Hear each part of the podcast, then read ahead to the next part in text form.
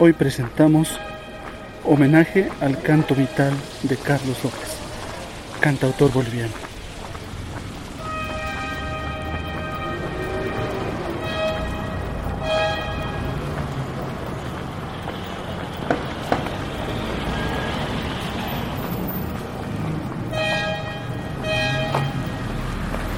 Me encuentro cerca a la plaza de San Pedro, aquí en la ciudad de La Paz, y lo que escucharon fue el conocido sonido del gasero, como le decimos nosotros. Son camiones que llevan las garrafas de gas eh, por toda la ciudad y se detienen en algunas esquinas para vender a las personas. Ese es el sonido característico que, que cada camión emite acá en la ciudad de La Paz.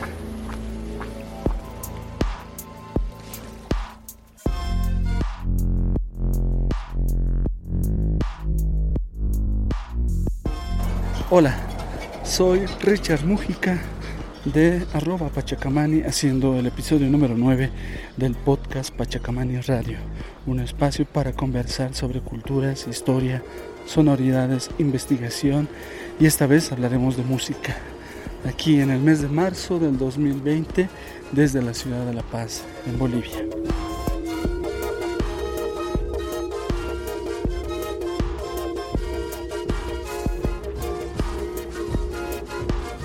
Este podcast es un homenaje a Carlos López Araujo. Él nació en la ciudad de Potosí el 15 de noviembre de 1949 y falleció el pasado 20 de diciembre del 2019 en Cochabamba, a unas horas de realizar una presentación musical allá. Carlos López es un cantautor boliviano pero que tuvo una importancia muy grande en, en la historia musical de nuestro país. Carlos López fundó el grupo Sabia Nueva junto a Gerardo Arias, que actualmente es integrante de Sabia Andina. Ellos iniciaron un proyecto de canto testimonial de comentario social que terminó con una pequeña grabación con cuatro canciones. En 1976 eh, Carlos López invitó a los hermanos Junaro, Jaime y César, con quienes se consolidó la agrupación y realizando varias grabaciones entre 1977 y 1983. No llores vida, me harás llorar. No llores niña, me harás llorar. Para esto ¿quién mejor que invitar a alguien que haya compartido estos años con Carlos López? Me refiero a Juan Carlos Cordero. Ahora me encuentro caminando rumbo a la Universidad Mayor de San Andrés. Nos encontraremos con él en la Facultad de Derecho para buscar un espacio, un aula tal vez, donde grabar este podcast. Entonces acompáñenme y nos vemos en la universidad para escuchar con Juan Carlos un poco de la vida de Carlos López. Tu amor, mi amor vale más, por eso digo no sufras más, si es por el hijo que estás... Un saludo a todos quienes son parte de, de las ondas de Pachacamani, este blog, este podcast que hace memoria. A quizás uno de los pocos cantautores trovadorescos de canto urgente vital que Bolivia ha tenido en todos estos años y el honor que he tenido de, ser parte de su vida eh, creativa en, este último tiempo. Así es, tú lo has dicho, es, es un poco eh, triste pensar que no se ha mencionado mucho a uno de los maestros como es Carlos López y pensamos que un elemento fundamental dentro de, de, esta línea de la música boliviana es, Carlos López. Justamente por eso queríamos, Juan Carlos, que nos comentes quién, quién es Carlos López. Pues em, antes que nada Carlos fue una persona muy enamorada de la vida.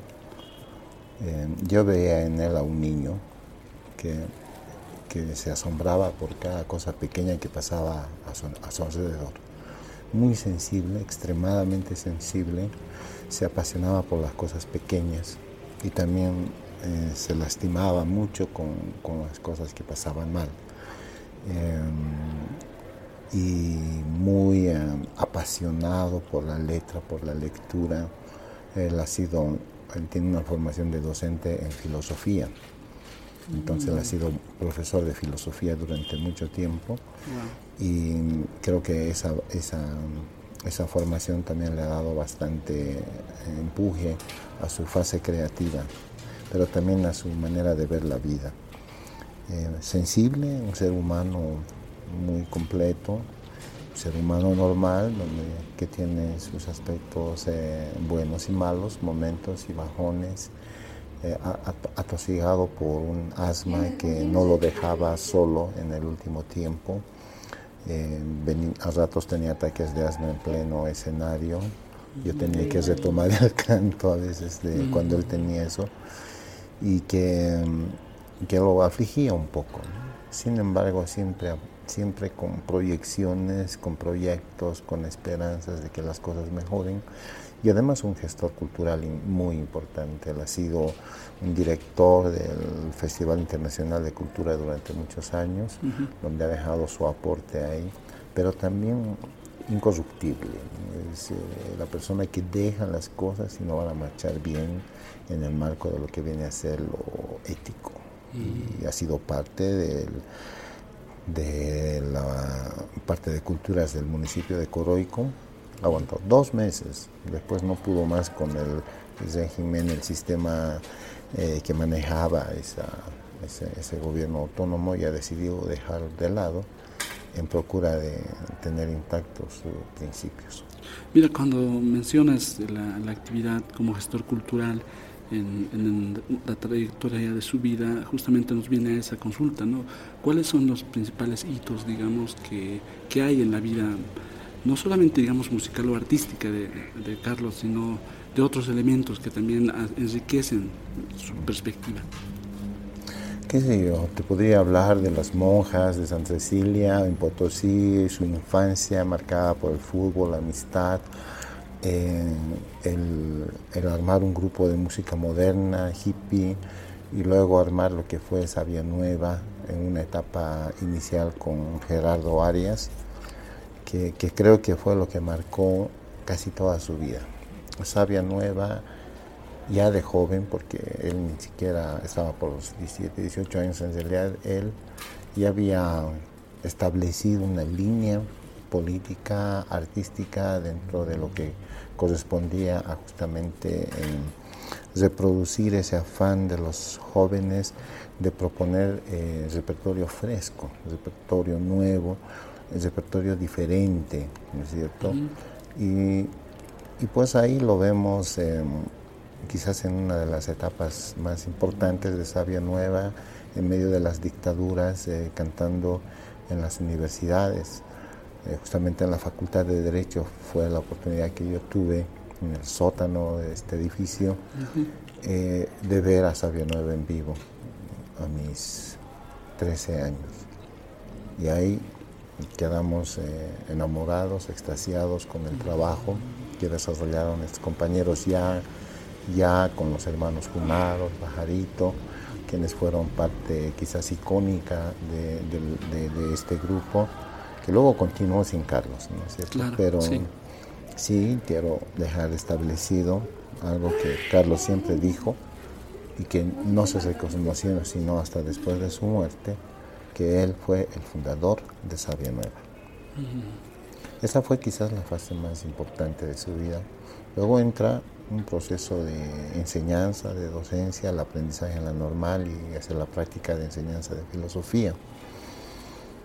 Por ahí eh, el trabajo en la escuela y, posteriormente el trabajo como gestor cultural, que, ha sido importante tanto en Potosí como, como en Sucre. Em, ahí fue donde lo conocí personalmente, con yo visitando Sucre con el grupo Música de Maestros y posteriormente con Rumliachta. Eh, nos dio un tema para grabar, el Sumaj Orco.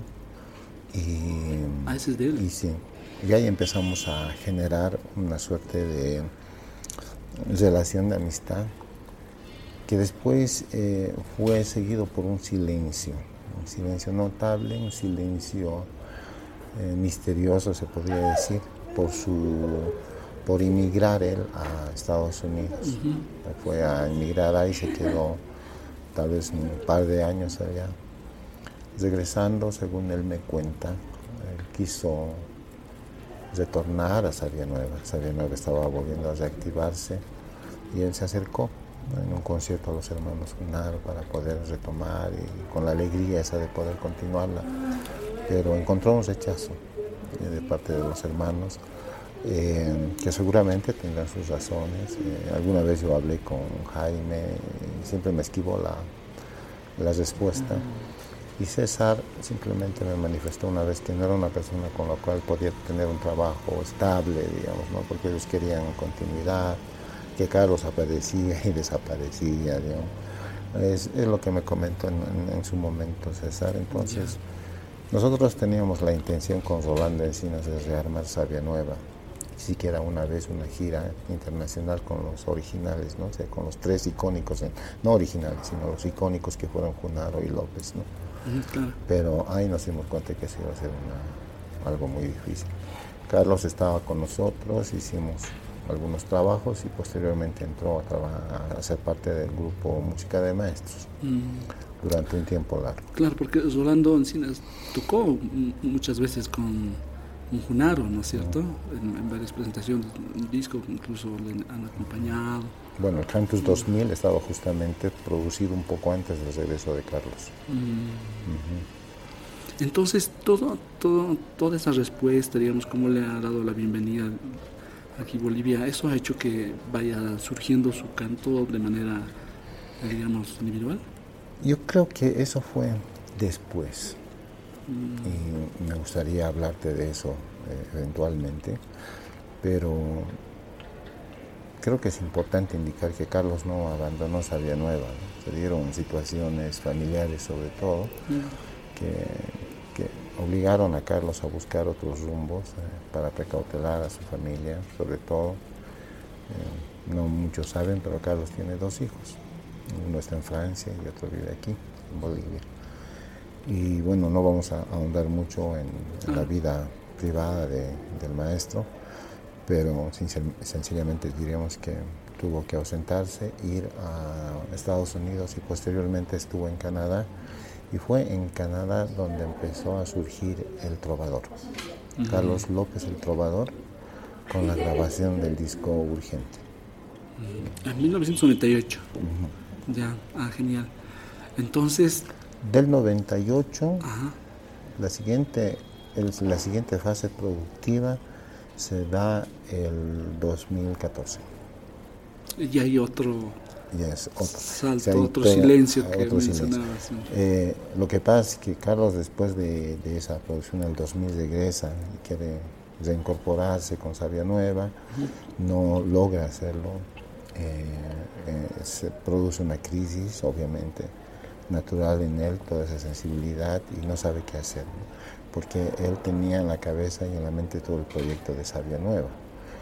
Canto vital, Sabia Nueva, canto urgente, era el eslogan de toda su, obra. Entonces él ha esperado eh, poder en algún momento rearticular Sabia Nueva. Claro, de hecho Canto Vital es, está presente con la, con, la figura de la paloma en los discos iniciales de Sabia Nueva y y para alguien que no sabe mucho, como yo, digamos, admirador de Sabia Nueva y, y de este proceso, se nota, no se va notando cuando lo, lo, lo vi en el Teatro Municipal a, Carlos López como trovador. Entonces él mantenía esos elementos iconográficos de los primeros discos de Sabia nueva y eso lleva a pensar muchas cosas y el mismo contenido que tiene en las letras también. Mira, antes de, continuar quisiera que compartamos con las personas que nos están escuchando una de las canciones de esta primera etapa de, de Sabia Nueva. En la puerta, llora y la de mamá llora porque su hombre en la taberna se está bebiendo el jornal. No llores, mamá angustia, que tu niño bebe tu mal. Míralo en la luna de tu pecho, intentando lloriquear. Y oiré, si tú lo quieres, a buscar a tu Juan, que ha perdido el camino de tus ojos y no lo puede hallar. Le diré que la mesa ya está puesta debajo del parral, su jarra de vino de Mendoza y su redondo pan. Mamá Angustias fue quizás el tema más icónico que, se ha, que ha sido producido y conocido y que se mantiene vigente hasta ahora. No es autoría de Carlos, es, eh, una autoría, en, no te podría dar en este momento, es uruguayo o chileno, pero eh, es el tema que catapultó en su momento al dúo Carlos eh, y Gerardo como Sabio Nuevo. ¿Qué le hace, qué le da la particularidad musicalmente hablando al trabajo que tiene Carlos López? Podría dividir la respuesta en dos. Una que es la parte técnica, Claro, sí. musical, Claro. y la otra que es la parte vivencial. ¿no? Creo que es importante la parte vivencial primero. Em, la última fase me contaba Carlos que, y también eh, algunos allegados suyos, no le permitían en Sabia Nueva eh, in- in- incorporar sus composiciones. En la última parte que estuvo Carlos con Sabia Nueva. Ya. Él proponía una composición y César, quien asumió ya el liderazgo del grupo, eh, no estaba muy de acuerdo, digamos, dentro de la línea, no entraba. Entonces, eh, yo quiero asumir que Carlos ya tenía una beta creativa establecida, ya él estaba escribiendo, estaba leyendo todo el tiempo. Y ese tiempo coincide con los encuentros que él tiene con Ali Primera, con estos encuentros en Nicaragua, con Mercedes Sosa, con Silvio Rodríguez, eh, con toda la trova que, se estaba, que estaba en su auge en ese tiempo. Él como parte de, de Sabia Nueva fueron invitados a festi- al festival en Managua, por ejemplo, donde pudieron compartir escenario. Eh, y él conocer de cerca eh, la vivencia de los eh, trovadores latinoamericanos que nosotros conocemos ahora y son nuestra leyenda. Claro, y eso, mira, tal vez a modo de paréntesis, eso es algo muy importante. A veces los jóvenes acá, yo mismo, ¿no? cuando pensamos en la trova, pensamos en Silvio, en la, en la negrita y, y estos referentes latinoamericanos, y pen- da, uno lleva a pensar de que Bolivia no tuvo una representante en esta línea, pero justamente Sabia Nueva está en ese lugar, ¿no? Sabia Nueva estaba presente, es algo que muchos de- desconocen, Exacto. ¿no es cierto? En estos movimientos de, de liberación, eh, la alegría de la revolución del pueblo sandinista, por ejemplo, una celebración donde ellos han participado, han ido a Ecuador, lo mismo, a participar de esta serie de encuentros y Carlos empezó a conocer a quienes eh, de manera personal han, logrado, yo creo, influir en su manera de accionar, en, lo que había tomado como decisión ser un trovador. Entonces, la parte vivencial me parece que entraba por ahí. Él ya estaba escribiendo poesía, él estaba escribiendo ya canciones. Y, y bueno, eh, por otra, eh, dentro del contexto latinoamericano, el trovador es aquel que canta la injusticia, ¿no? Ese es nuestro concepto, que el trovador es otra cosa, digamos, ¿no? Puede ser un payador, qué sé yo, un coplero, pero el trovador en esencia am, ha sido el que denunciaba las injusticias a través del arte y el canto. Justamente esa era una de las preguntas que quería hacer. Entonces, eh, Carlos asume esa situación y además eh, establece que el canto debe tener un mensaje y un contenido que además esté artísticamente bien elaborado. Yo le preguntaba cuando cantaba con nosotros o hacía algunos trabajos musicales, ¿cómo puedes armonizar una voz tan rápidamente? Es una técnica que yo había escuchado en Cuba, ¿no? ¿Conoces a tal nombre? Y la técnica de respiración es algo innato, decía no sé, yo tengo mis ejercicios y me mostraba sus ejercicios. Y es algo que en él tenía para el canto porque tenía un registro impresionante de lo más bajo a lo más agudo, un aguante de respiración que no podías creer que en ese cuerpito tan frágil pueda tener tanto pulmón. Em, entonces él desarrollaba de manera muy estricta y muy eh, disciplinada la técnica de canto que correspondía a un buen trovador. Mm. La guitarra, intérprete de guitarra excelente y un eximio, un dominio muy, muy importante de este instrumento. Pero lo que me impresionó poco a poco al, ir viendo su letra, y es algo que su misma compañera me decía el otro día, yo hice una transcripción, bueno, tenemos la transcripción de todas las letras de Carlos, y le dije, necesito que revises esto y cuando empezó ella a leer la letra, recién se dio cuenta de la exquisita y tan grande riqueza de poesía y prosa que tiene Carlos al escribir y describir las situaciones. En muchos casos, en muchos casos, uno tiene que pensar mucho para entender lo que dice Carlos. Eh, me recuerdo mucho a lo que Silvio decía alguna vez en, pleno un concierto hablado. Le preguntaron, Silvio, ¿qué quieres decir con tus canciones? Y Silvio respondió, no sabía que no la entendías. Y creo que Carlos nos daría la misma respuesta, porque él tiene una visión muy superior de lo que nosotros, los comunes mortales, tendríamos sobre algo que es particular.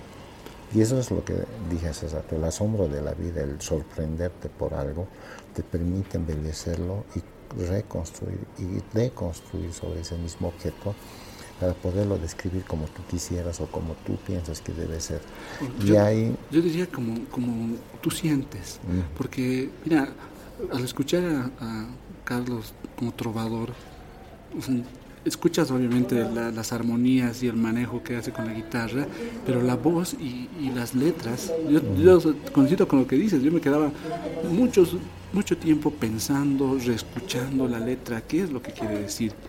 Eh, si bien yo no le conocí en persona, pero he aprendido muchísimo de su letra de sus letras. Y eso eh, es una invitación para todas las personas que escuchan. Vamos a poner los links del, canal de YouTube que tiene de, y ver esto del acceso, porque es importantísimo reconocer ese nivel de contenido que, que lo ha hecho. Y ya que decías que él era profesor de filosofía, quizá eso ha hecho que trascienda a un nivel de reflexión mucho más eh, complejo, digamos así, más articulado con otras cosas de nuestra realidad. Y era un, canto de protesta, como decimos comúnmente, mm. pero riquísimo, es como tener un, cuadro de flores. Y tal vez esto que quisiera leer ahorita, que viene del disco Urgente, eh, pretende establecer las líneas de lo que iba a ser su canto. Dice, canto vital, vereda cierta, parto de un vendaval, luces de amores, paz del mañana, vuélvete manantial de flores, brisas del mar, bandera abierta, canto de libertad, verdugo del malagüero, abrigo del pasajero, cancerbero del amor. Sí una sola estrofa. Y cada estrofa es una historia, cada canción es un universo y la obra es un universo entero de Carlos López. Creo que muy pocos han, dado cuenta de la riqueza poética de esas perlas que ha tenido Carlos, que para mí ha sido una flor de loto en medio del pantano, porque la gente que ha tenido al lado no ha sabido apreciar ni valorar. Te lo digo con mucha tristeza, compañeros músicos, colegas músicos con quienes juntos hemos compartido, ninguno de ellos ha sabido realmente apreciar y valorar la calidad humana y la calidad artística que tenían al lado. Y eso que mencionas es muy importante para repensar muchas veces nuestro rol como, como, músicos, como cantautores. Eso es algo que eh, hay que replantearse. Una cosa que en varios otros programas hemos preguntado, ¿para qué cantamos? ¿Para qué tocamos? ¿Cuál es la finalidad?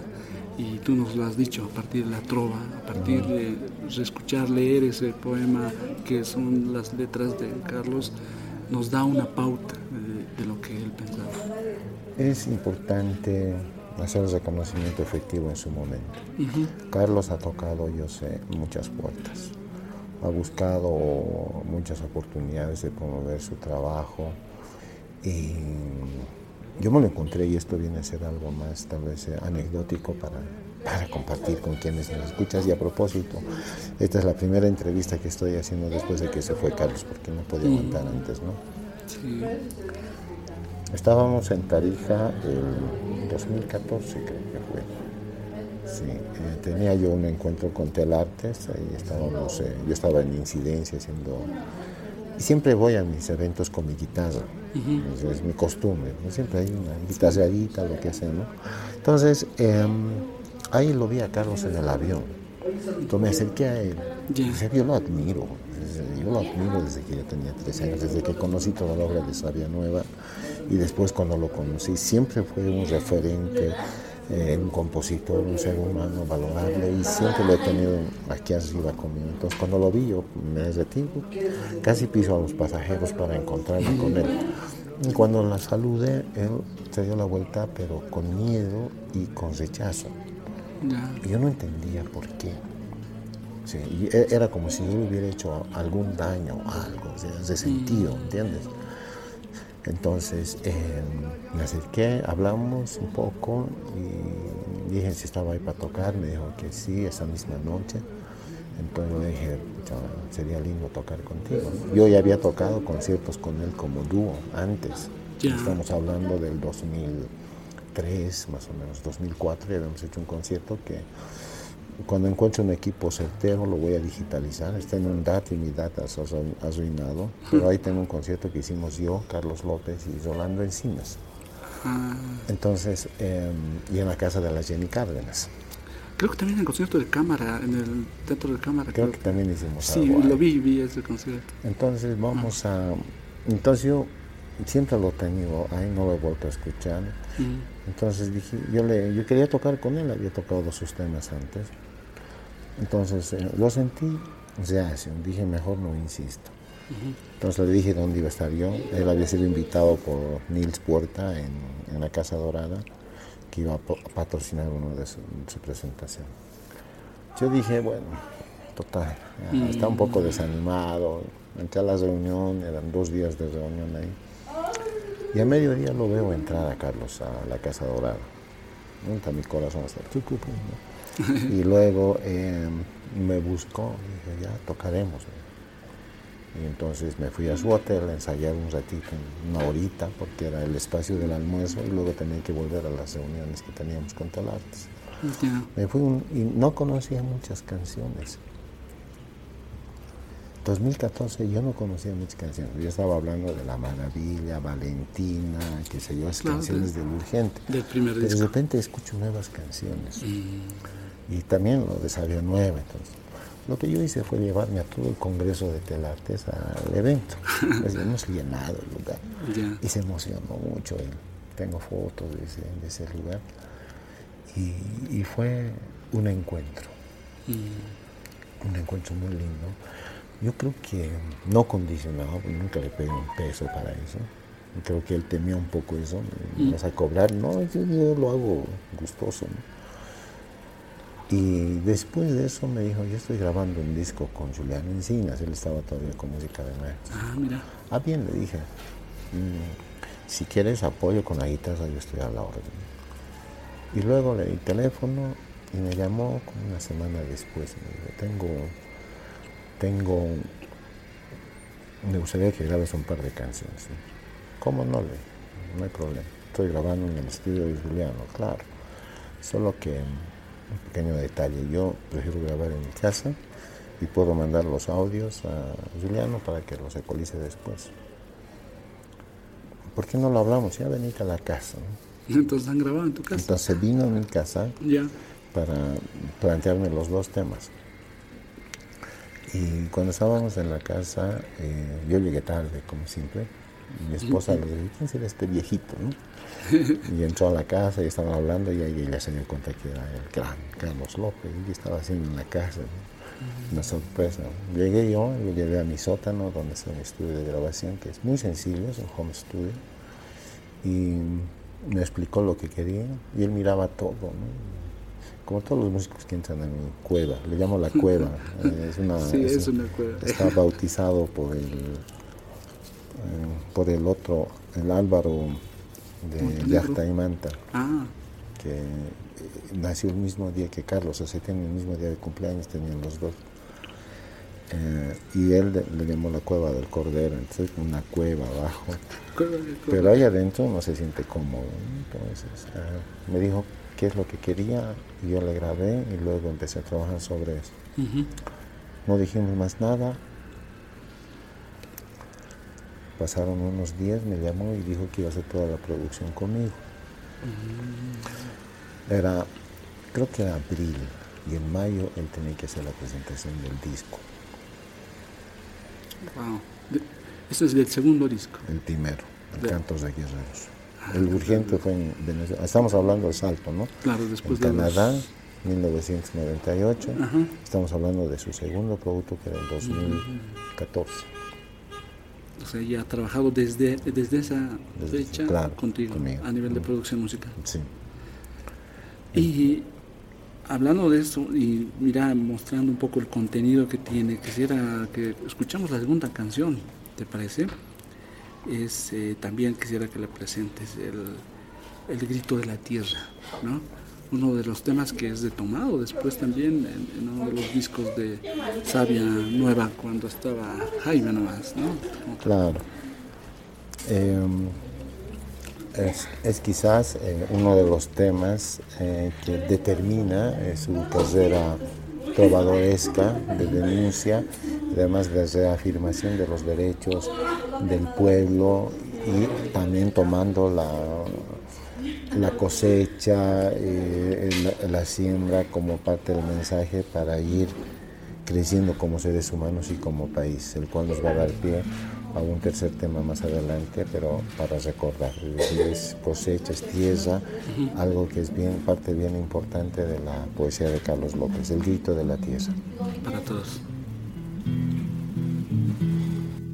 Cuando la tierra le dice a los surcos que el sueño pasado no ha sido feliz, pide del cielo una gloria, un pañuelo de púrpura sangre de libertad. Cuando la tierra abre su herida, pone precio a la vida. Cuando los puños dan con el alba, viene la claridad. Y cuando mis cuerdas juegan su vida, aclarando tus huellas, de mi alma mil vocecillas, gestando voluntad.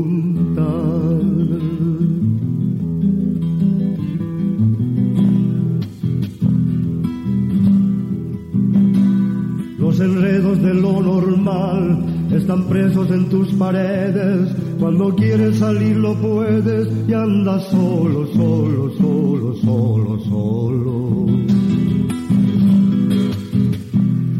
Pero he visto desde un cantar donde vine a curar mis penas que en el tiempo de las cadenas no se debe nunca, nunca andar solo. Tiempo de cosechas hay que cosechar un tiempo, agrandando las miradas, devolviendo bofetadas, porque el viento está a favor de los cambios milenarios, pero somos sedentarios y nos miramos vivir solos, solos hasta morir.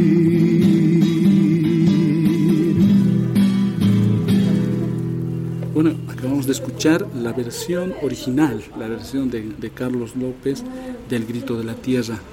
Para, para, algunas personas vamos a poner en el link también si encontramos el audio para que escuchen la versión de, de Sabia Nueva también, que ha sido tal vez más, más conocida por un tiempo. A mí me fascinó escuchar la versión original de Carlos López y bueno, estamos aquí para compartir. El, el siguiente tema quisiera que, ya lo hemos hablado un poquito hace rato, ¿no? siento que sí, pero ahora quisiera que ahondemos un poquito más en estos ideales, en su manera de ver la vida que mencionaste. ¿Por qué Carlos López hablaba de canto vital? A ver, me gustaría casar eso y bueno, hay algo pendiente que todavía no te había terminado de hablar. Dime. Hablábamos del trovador bajo dos lecturas, ¿no? La parte vivencial y la parte técnica también. Dentro de la parte técnica creativa, él se ha formado como escritor de lyrics. O sea, ha leído bastante sobre técnica de escritura, escritura de poesía, cómo tiene que hacer. Son textos que me los ha dejado, los tengo afortunadamente conmigo, no los originales, las copias. Los originales están con su esposa en Coroico. Pero es, siempre lo hemos hablado, decía él, aquí falta escribir poesía. Y tú sabes, escuchas las cumbias, escuchas Marollo los quiero mucho, pero la verdad necesitan a alguien que les corrija el estilo de lectura poética, las morenadas, o sea, hay un, hay un vacío tremendo de riqueza poética, de riqueza de prosa, de, de la palabra. Y él siempre ha dado talleres de formación musical y de creatividad y escritura para canciones. Y que no es una cosa casual, sino es una cosa formada. Yo creo que la parte que tú decías de la formación en filosofía, sumado a tener un amplio manejo, hablar con Carlos era exquisito, o sea, toda la palabra que usaba, los, los términos que utilizaba, era pues un, era un, vocabulario muy florido, típico que sumado justamente con estas herramientas de creatividad me ha permitido establecer una fase creativa que casualmente ha sido hecha en esa ausencia que no la teníamos en Bolivia, en Estados Unidos y en Canadá. Y creo que es producto de eso que empieza a salir toda esa, toda esa vertiente de canto vital y canto urgente. Urgente y vital, que son composiciones que seguramente han sido elaboradas entre 1990 y el 2005, me atrevo a decir. Eh, tenemos en casa de Carlos tenemos eh, todo un poemario escrito por él, tenemos muchos manuscritos, ideas que se están juntando, pero el trabajo de estos tres discos, que además tenía otros seis para hacer, eran trabajo más de melodías que de poesía. La poesía ya la tenía escrita. Entonces, si nosotros hablamos de un contexto histórico, temporal, estamos hablando de un trabajo creativo supeditado al, al efecto que tiene la dictadura en la, en la sociedad boliviana, concreto. ¿no? Es decir, aquí Sabia Nueva sale y es como un icono que defiende al pueblo de la dictadura, ¿no es cierto? Por eso usan canciones de Víctor Jara, usan canciones de Violeta Parro, entre otras. Entonces, eh, Carlos ha, visto por conveniente también generar procesos creativos que justamente vayan a denunciar y vayan a defender sobre todo la vida. Es un canto por la vida. Un canto de guerreros también, porque es un admirador eterno del Che Guevara y todo el proceso de la guerrilla. Entonces hay muchas canciones dedicadas al Che Guevara. Eh, que, que, las ha, que las ha propuesto. Entonces, eh, lo que él ha manejado en ese tiempo ha sido canto urgente, canto vital, canto de guerreros y sabia nuevamente, nuevamente. y es sobre todo dentro de un contexto histórico algo que sigue viviendo ahora, Y Carlos ha estado viendo el proceso histórico de Bolivia, se ha metido en el proceso, ha querido cosas que se cambien, se ha metido de lleno en lo que viene a ser la conformación de la Asamblea Constituyente. Eh, ha seguido de cerca este proceso liderado por un presidente indígena, el cual él ha defendido a rajatabla hasta el último momento. Ha sido parte de un proceso de reivindicación de los más humildes, de las mujeres, que han sido escritas pero no han sido puestas en consideración del público. porque Porque no ha podido encontrar apoyo en, en sus compañeros de Sabia Nueva. Entonces como que esa parte ha sido truncada. Entonces se pasaba tranquilo con música de maestros y ya está, digamos, no, no había algo que lo, que lo anime a salir. Y es ahí donde entra la presencia de una mujer. Lydie Wolfer es una hermana francesa que se enamoró de la música boliviana, se enamoró de Bolivia y decidió venirse a vivir a Bolivia los últimos años. Ella tenía un asilo en Francia, pero decidió cambiar su vida y quería ver, se enamoró de todo lo que era Bolivia en algún momento dado. Y cuando llegó a Bolivia conoció a Carlos y se enamoró de Carlos. Y Carlos se enamoró de Lili. Y ahí empezó algo nuevo en Carlos. Para quienes hemos conocido íntimamente a Carlos, Carlos era un ser sin centro, sin taipi, como decimos nosotros. Vagaba de un lado a otro lado, no encontraba un taipi, un centro que le permita desarrollarse como ser humano completo. Muy creativo, podía encontrar todo, cantarte maravillosamente, pero no había una razón de ser. No había algo, por su taipi era sabia nueva. No tenía ese taipi para poderse eh, realizar como ser humano y en la irrupción en la vida de Carlos, de esta persona, ha sido para mí muy importante porque él ha podido encontrarse a sí mismo, ha podido encontrar un centro donde él pueda justificar su creatividad. Porque un trovador necesita justificarse. Entonces ahí yo entiendo por qué Carlos no hizo nada antes porque su taipi era sabia nueva y, dentro de eso podría haber desarrollado mejor toda su fase creativa. No lo han querido, han ido deambulando por todo lado. Y aquí entra la experiencia del etnocafé. El etnocafé abrió las puertas a Carlos y le dijeron, aquí usted tiene un escenario, puede usted lo que sea. Y cuando hablamos con Pablo Alanes, que bueno, ahora está en Suiza, y él me decía, aquí fue donde empezó a cantar las canciones de los discos nuevos, de los temas nuevos que yo recién estaba conociendo. Entonces yo le dije, bueno, ¿cómo fue eso? A ver, cuéntame. Entonces decía que no tenía dónde cantar porque nadie aceptaba un cantante con poesía, de un contenido social, no comercial. Entonces ahí empezó a cantar sus canciones. Entonces yo le dije, ¿conoces a Lili? Claro que la conozco. Y cuando él empezó a cantar ahí, estaba con Lili, le pregunté y me dijo que sí. Entonces ahí todo tuvo sentido. Se conocieron Carlos y Lidi. Lidi se enamoró de la voz, se enamoró de la poesía. Ella no sabía mucho español. Luego decidió venirse a vivir con Carlos. Vendió todo allá y acá se compró una propiedad en Coroico, de la cual Carlos fue parte.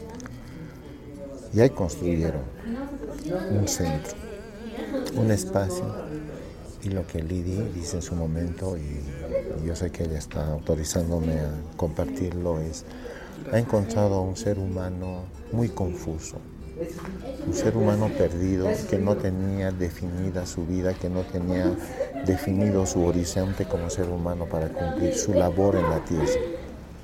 Y ha encontrado muchos conflictos en él. Lidia ha sido una persona que cuando tú la conozcas y tenemos que ir a conocerla alguna vez, te vas a dar cuenta de que es la persona que te puede guiar en la vida y te puede decir, ella ha vivido muchos años, ha sido dueña de un asilo de ancianos y sabe cómo tratar la vida de la vida. entonces, eh, con el amor que le tuvo a Carlos, empezó a fomentar y a, fortalecer en él el deseo de comunicar su voz.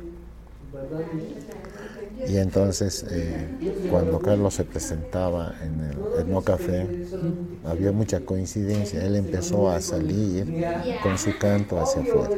Empezó a difundirse a esta TV Culturas. Veamos los años que ha entrado ahí también, que son 2007, 2008 tal vez, ¿no es cierto? Y empezó a ser más creativo. Y ha sido parte de este proceso de cambio donde también él ha, sido parte de construir de la manera poética lo que Bolivia estaba viviendo ahí. Creo que em, esto que dice él puede resumir un poco lo que fue ese momento de su vida. Es un sueño matinal el que canto ahora. Hoy mi guitarra no implora que desgaste su herida. Es un encuentro gigante con la vida. Es, es, como están haciendo de nuevo. Claro. Entonces yo creo que e, es, es Coroico, Pancarani, el Etno Café en su momento también el que da el pie para que Carlos vuelva otra vez al canto suyo de él. Claro. Algo que no ha sido valorado tampoco por los compañeros que acompañaban entonces. Dime, eh, ¿cuántos temas de Carlos López ha, ha grabado música de maestros? Esa es una muy buena pregunta. Es decir, ¿cuántos temas de Carlos López ha grabado Nueva? Cuando él estaba allá. Claro. Porque después que se ha ido para aquella. ¿Y cuántos temas ha grabado música de maestro? Cuando estaba él ahí, cuando el cantante, el compositor estaba ahí. O sea, yo soy muy duro a veces con mis críticas, pero tengo que serlo. Porque me, me apena que realmente no se haya valorado. Viene Carlos a mi estudio, decide grabar y hemos sacado, creo en dos o tres semanas hemos sacado todo el disco. Un disco que estaba siendo grabado en otro estudio más de ocho meses y solo hicieron un tema. O sea, él estaba desesperado, él estaba desconfiado. Entonces, cuando me encontró en el aeropuerto de Tarija y me miró y, y dio vuelta para atrás, él estaba siendo atosigado por la gente que le pedía plata para su producción. Entonces, eh, ¿quién ha pagado las producciones de Carlos es Lidia, Lidia Wolfer, que es la productora de la obra de Carlos López, ella así quien ha pagado, pero han pagado en vano. Entonces cuando se encontró conmigo, no, pues, si yo tengo trabajo, estaba tranquilo, dije, no, aquí empezamos a trabajar juntos. No me pagas nada, nosotros vamos a terminar el trabajo primero y ahí nació Canto de Guerreros. Nació Canto de Guerreros, hicimos la presentación y Leading no podía creer que haya un tipo ahí que en dos semanas hizo toda la producción de un disco cuando estaba meses luchando por un solo tema. Entonces, esa fue, creo, la razón por la cual empezamos a trabajar de manera conjunta, un trabajo que, que Carlos me la dijo, es un trabajo tuyo y mío, es decir, hemos compartido el trabajo y hemos, nos hemos manejado desde entonces con, con, ese, con esa forma de ver el trabajo, pero como te digo, siempre he querido tener esa oportunidad. De, la, de, la, de esas épocas en las cuales se ha, se ha hecho tanta música con fuerza, con ese canto del trovador, la finalidad que mencionabas, lo que a mí me ha fascinado muchísimo del trabajo de, Carlos, de que manteniendo la, la, misma línea musical, la misma poética, ha tenido la capacidad de contextualizarse a la realidad actual y poder aplicar su poesía, su canto en función a la realidad que se está teniendo. Porque eso es lo, lo, que un pensamiento yo tengo ¿no? de, los trovadores que cantan, muchas veces cantan viendo al pasado, ¿no? cantan viendo que antes era así que la dictadura y demás, pero mucho sufrimiento continuamos viviendo hoy en día y, eso es lo que eh, he visto y se siente en el canto de Carlos López, que él ha sabido reflejar esta problemática social las injusticias que hay también y hacer su denuncia, su lucha también musicalmente. Creo que mm, la manera de dar pie al tercer tema, eh, Carlos ha visto en este proceso mucha esperanza, eh, un cambio en la, forma de gobernar, un cambio en, la vida de las y los bolivianos y compuso esto que estaba en el marco de la construcción de la nueva constitución política del Estado. Me gustaría leerla, que luego la vamos a escuchar cantada por Carlos. Dice, no hay cosa más preciosa que el día y el sol cargado de luces tu guía. Pionero del cambio, alimenta tu andar y cuando llegue la noche, madre de los desvelos, reconoce en el cielo que a la mar debes dar por la vida tu vida. Los bolivianos unidos serán una familia común, un patrimonio común, dueños de su destino y de su verdad. Construir nuevas reglas será la tarea compartida y la hora llegará de matar al engaño de ser hombre y escaño. Carga pesada.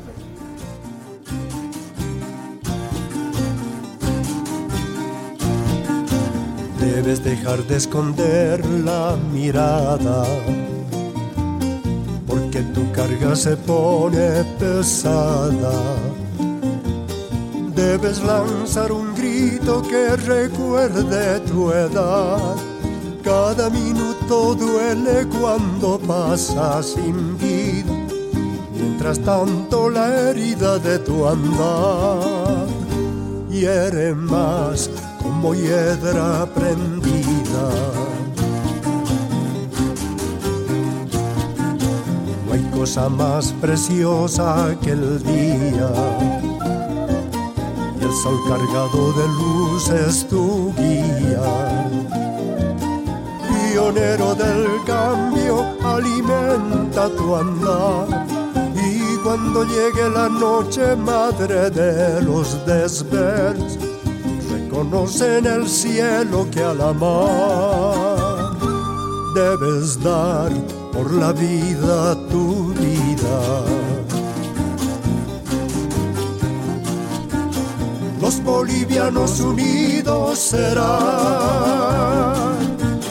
una familia común, un patrimonio común, dueños de su destino, dueños de su verdad construir nuevas reglas será la tarea compartida y la hora llegará de matar al engaño, de ser hombre y escaño.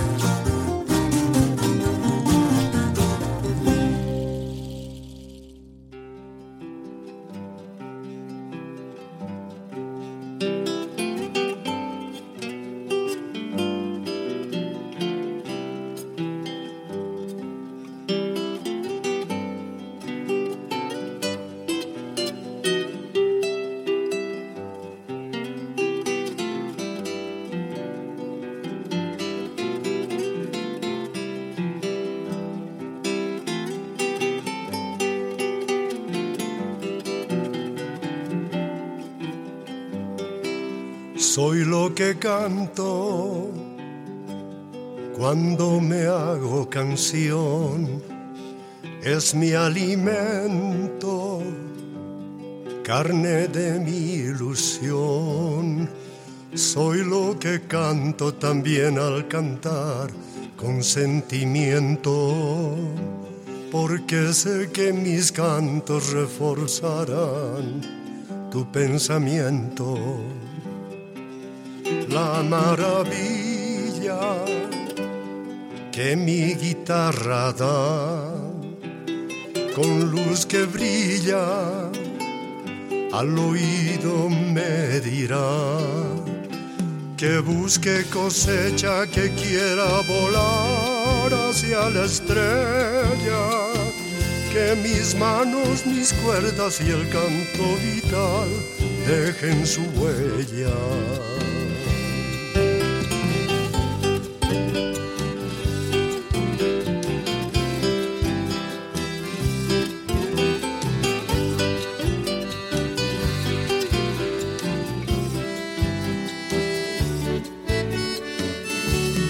Soy lo que canto cuando me hago canción es mi alimento, carne de mi ilusión. Soy lo que canto también al cantar con sentimiento, porque sé que mis cantos reforzarán tu pensamiento. La maravilla que mi guitarra da con luz que brilla, al oído me dirá que busque cosecha, que quiera volar hacia la estrella, que mis manos, mis cuerdas y el canto vital dejen su huella.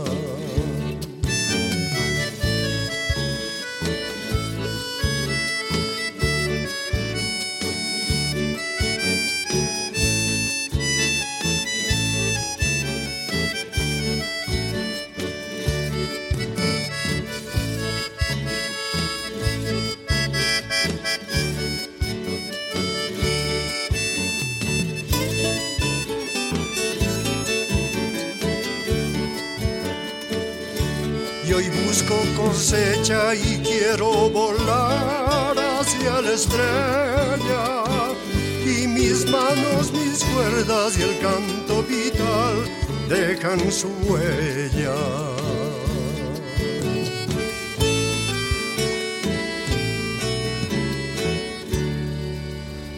Proseguimos con el programa. Como se han dado cuenta, eh, Carlos nos ha regalado una canción más. Acabamos de escuchar Soy lo que canto. Juan Carlos, ¿qué nos puedes decir de esa canción? Mm, dentro del último trabajo de Carlos López, mm, Gabriela, pues incluyó esta, esta canción que la hicimos en un ritmo uruguayo, más o menos. y mm, refleja un poco lo que es Carlos como ser humano. Él simplemente es lo que canta. Él hace práctica y de la teoría que él propone a través de su canto. Es muy consecuente con lo, que, con lo que hace y con lo que dice. Muy pocas veces vemos esa integridad, esa integralidad además, y ese ser íntegro que tiene una persona con, su canto. Por ahí vemos cantadores de dicen que de protesta, pero que de protesta no son nada. Que, gente que se pone a agarrar un tema pero no es consecuente con, con la visión que su, su, canto refleja. Y de eso los hemos tenido tan cargados en estos últimos años y que realmente ha dado una pena tan triste que ha dado un evento que se ha dado en el país en noviembre del año pasado ha enfermado a mucha gente. Mucha gente que que ha visto, o sea, que uno pensaba que tenía ideales, principios, pero han traicionado a los mismos y se han revelado de una manera racista y fascista tan terrible que yo veía a Carlos eh, muy enfermo. No podía entender que colegas músicos que se consideraban cantautores, trovadores, canto social, pudieran esgrimir un odio tan tremendo hacia, hacia lo que se había logrado como conquista social. Mm. Eso que dices es es la realidad, ¿no? Mm. Porque una cosa es hacer una producción musical con cierta línea artística o de contenido y otra es ser lo que uno canta y ser consecuente con lo que canta, ser coherente en sus acciones. Eh, desde la filosofía, en el caso de, filosofía de vida, en el caso de Carlos. Ahí creo que estriba la razón, la diferencia que hace Carlos de los demás. Mm. El, el artista es un actor, entonces finge.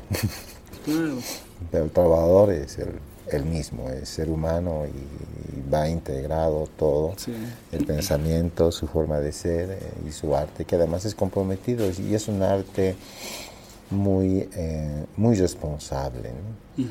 em, a manera de una otra anécdota que me gustaría compartir. El primer disco yo hice todas las guitarras. El vino y yo veía limitaciones. Porque él estaba saliendo, ¿no? En proceso de tal vez de negación o de no encontrar un typing, pero la voz estaba impecable.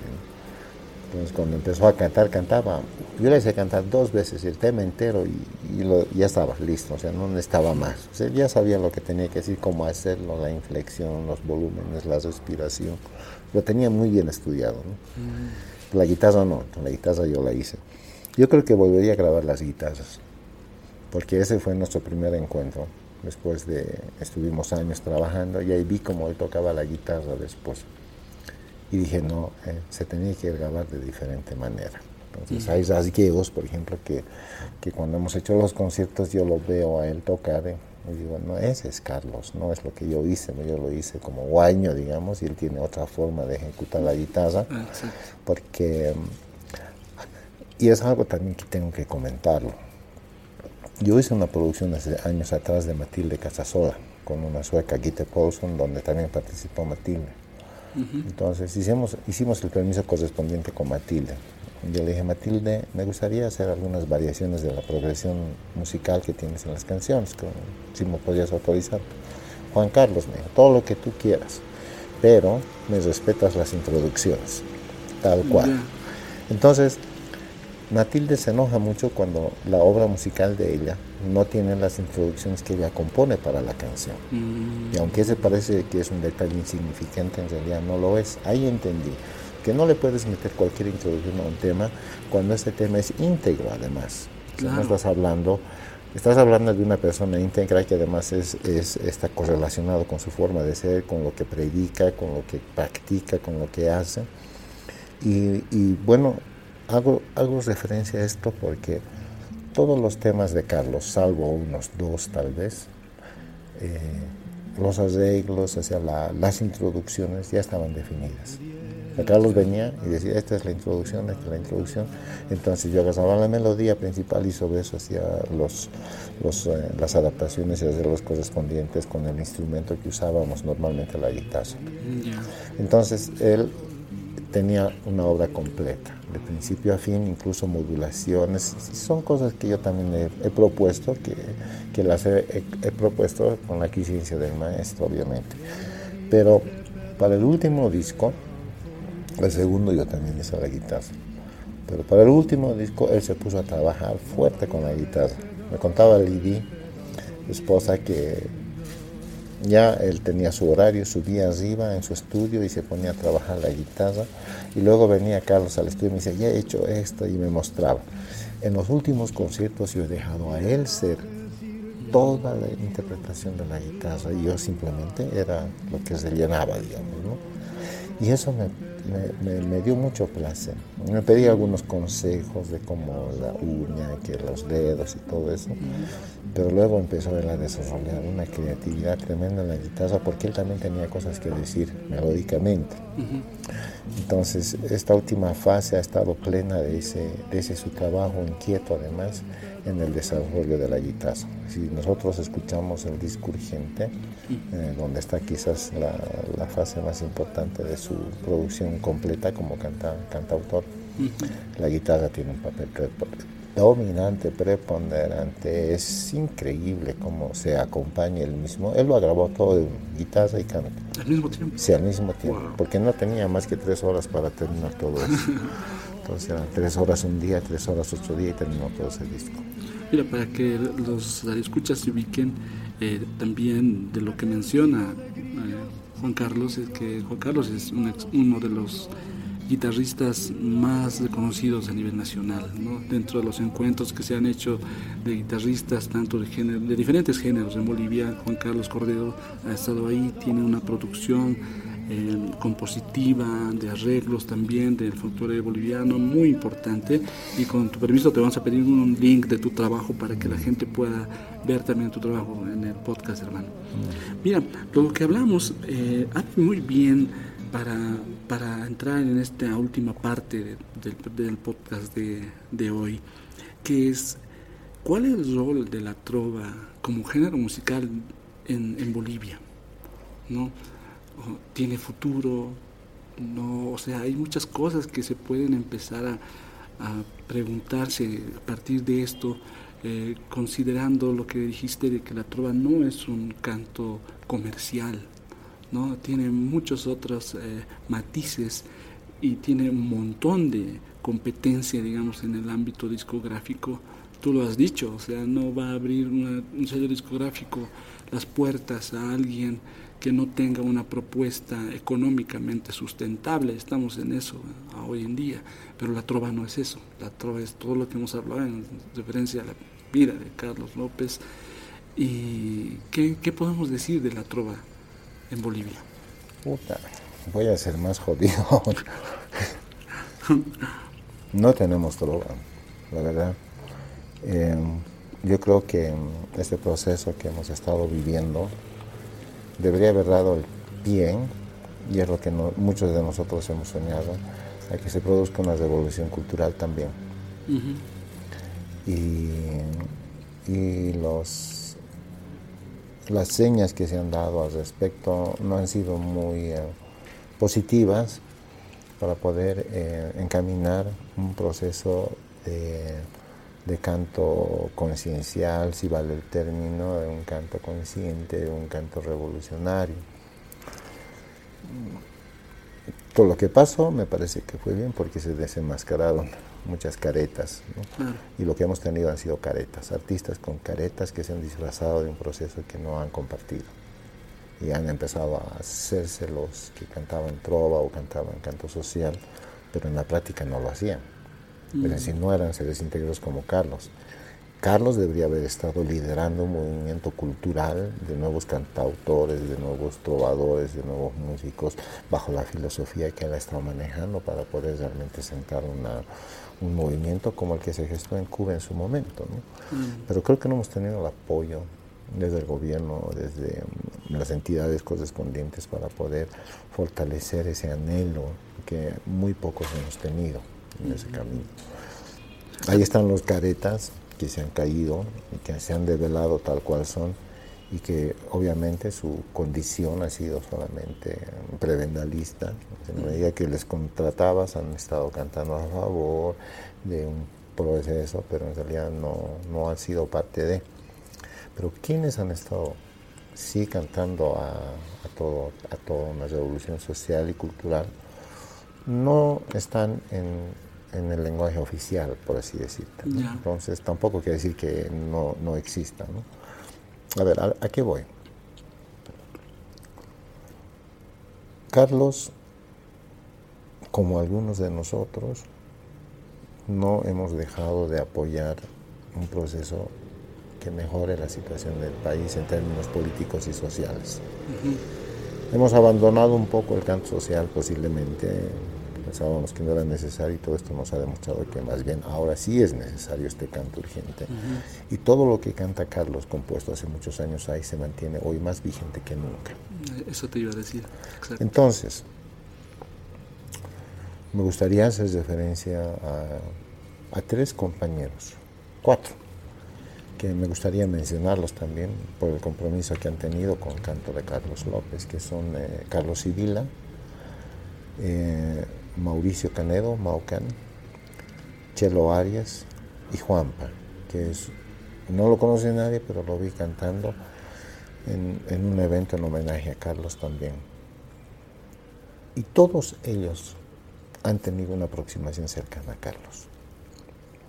Mauricio Canedo, por ejemplo, si alguna vez tienes oportunidad de conversar al respecto.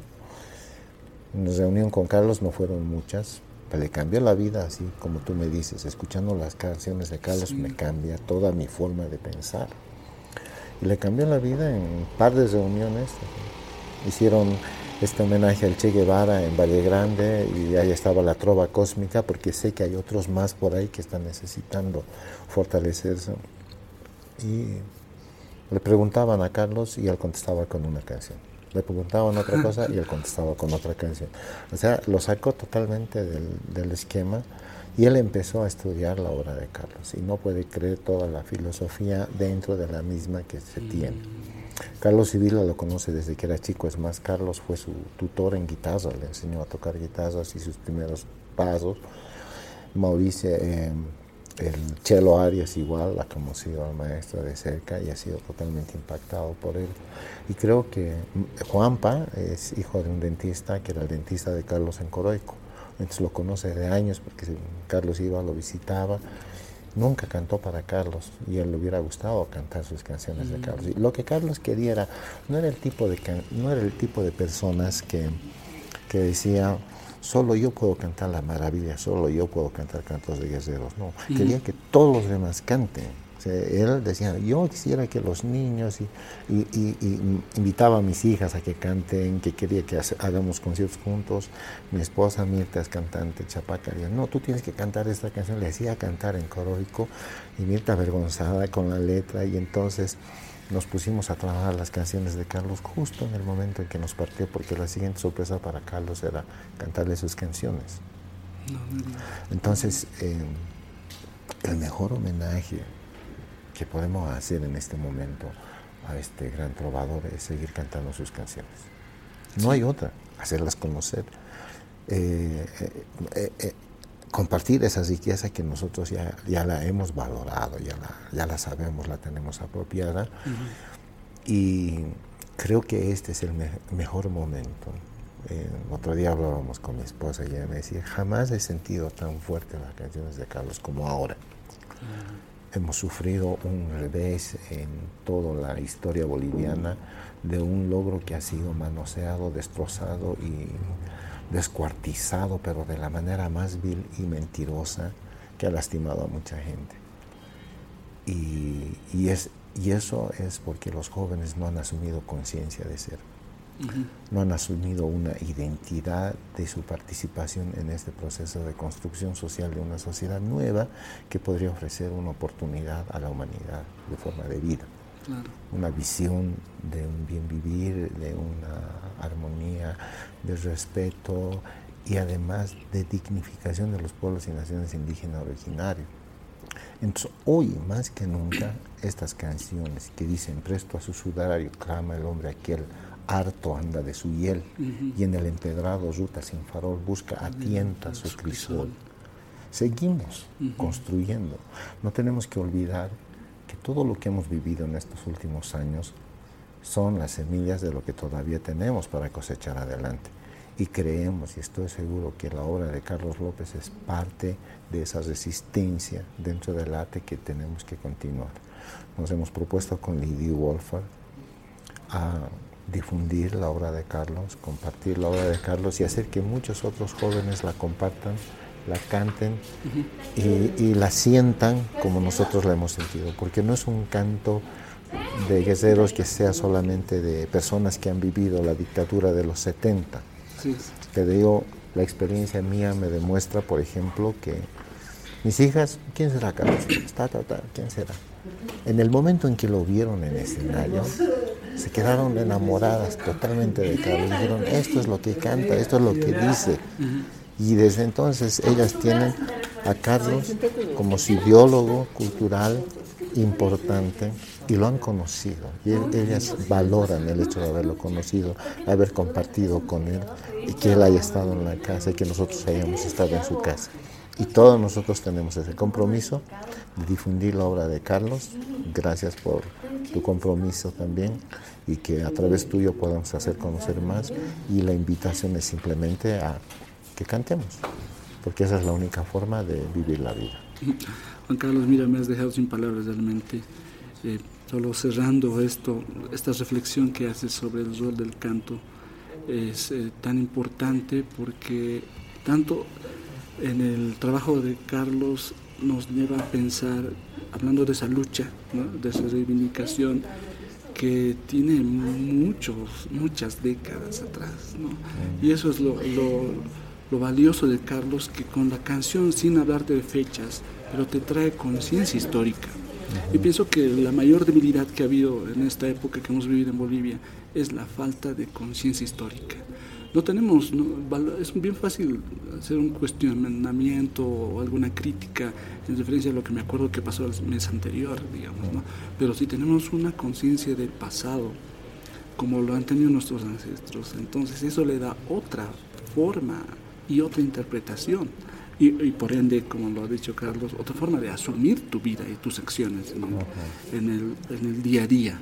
No, no solamente cuando te subes al escenario y agarras tu guitarra, sino todo el tiempo. Y eso es lo que rescato mucho del trabajo de Carlos y de los aprendizajes que él ha hecho y estoy seguro Juan Carlos va a seguir haciendo hoy en día. No por nada, nos hemos acogido en la universidad para hacer este programa de podcast.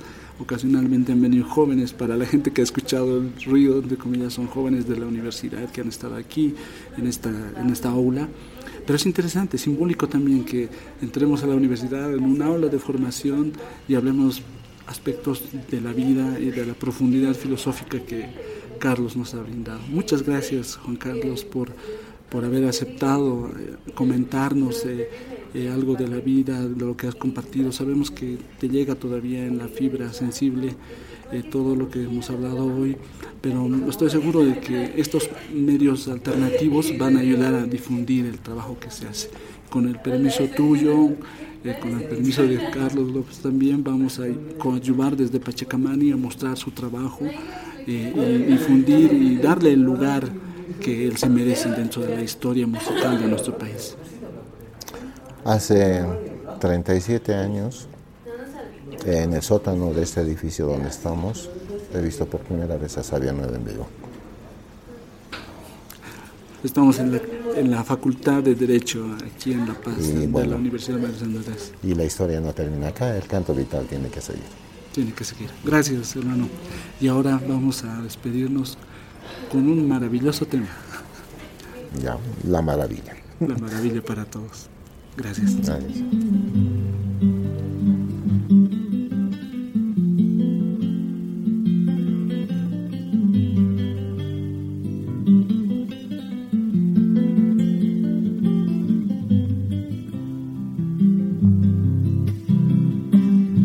estoy de los sueños que me dominan, que me dominan.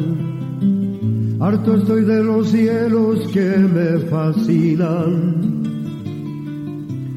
Hartan las cosas vanas cuando la vida pasa de largo, matando anhelos, estando hielos.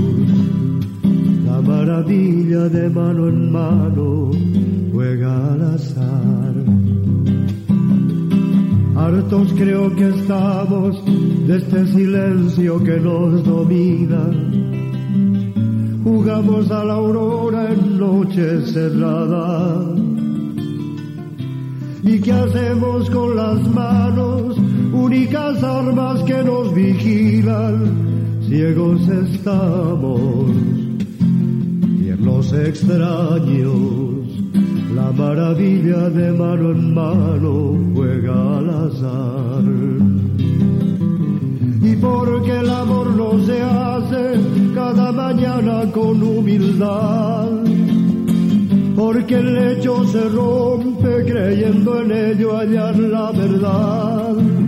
Cuando llegará el día en que la alegría sea el hogar, porque no creamos peldaños, la maravilla de mano en mano juega al azar.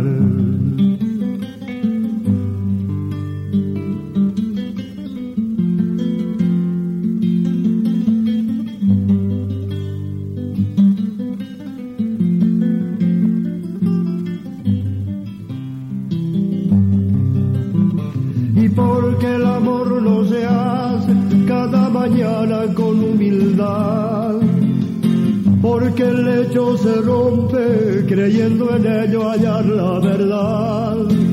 Cuando llegará el día en que la alegría sea el hogar, porque no creamos nuevos peldaños, la maravilla de mano en mano juega al azar no creamos. Nuevos peldaños